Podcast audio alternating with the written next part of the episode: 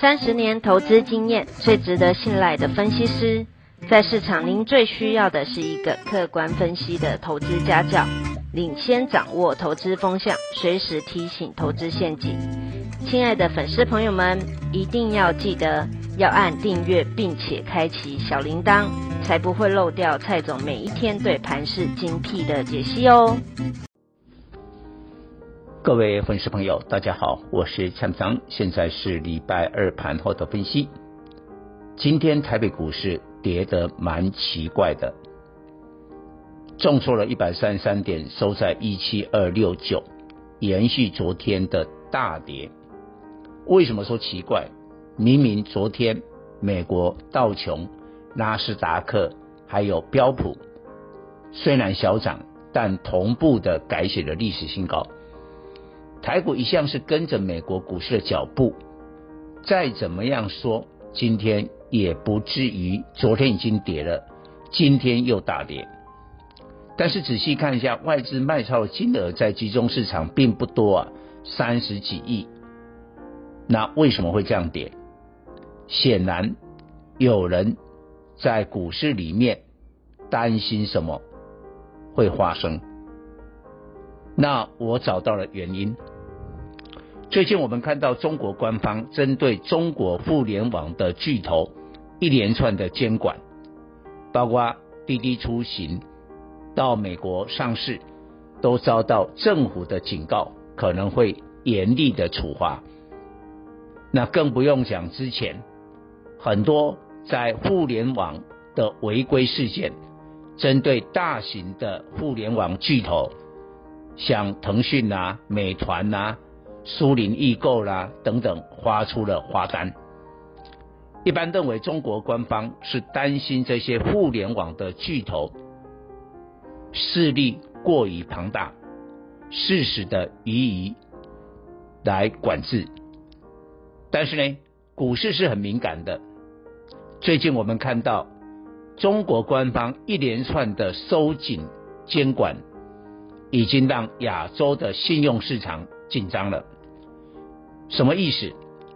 因为有一些公司的体质不是那么好，但是它需要资金，所以它发行的债券呢，通常是利息比较高的，我们就称为垃圾债。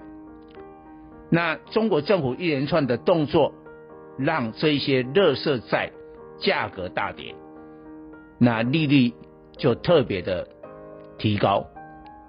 将来他们需要借钱的话，都要用更高的利息。但是呢，债券的价格下跌，让国际的资金，尤其在外资这一块，在亚洲的投资就蒙受了损失。如今怎么办？他只好提款，从股市提款，因为股市还在涨啊。所以最近亚洲股市，尤其在香港跟大陆股市跌得很凶。那难免会波及台湾，我们认为这个是主要的原因，所以可以看今天香港股市的大跌，大陆股市的大跌，我们就举一个指标，香港恒生科技指数，因为这些受到监管的互联网基本上都是他们的成分股，今天一度跌了十趴，创下史上最大的单日跌点。所以面对了这种系统性的风险，台股必须下探季线，在一七一五零，明天礼拜三就来到这个位置。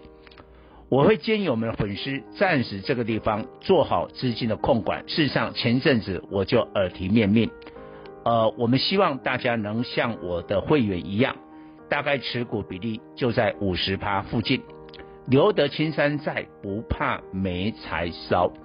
你现在有五十趴的现金，假如说台北股市进一步的下跌的时候，你才有反败为胜的本钱。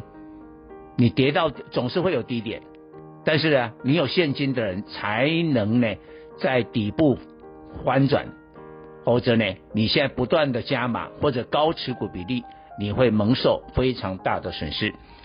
那今天的盘面呢，全指的电子股还 OK，倒是中小型的电子股开始被提款。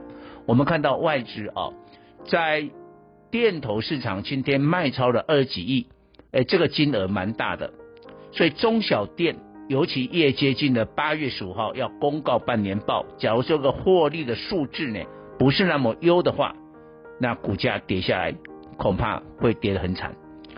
那另外一个部分，船产，尤其在航运，今天长荣、阳明仍然挂出跌停，季线保卫战。哦，今天收盘已经跌破季线，但是呢，希望融资能大幅的减少，因为融资减少了以后，我觉得筹码才会干净。但最后这一句话最重要，做好资金控管。以上报告。本公司与所推荐分析之个别有价证券无不当之财务利益关系。本节目资料仅供参考，投资人应独立判断、审慎评估并自负投资风险。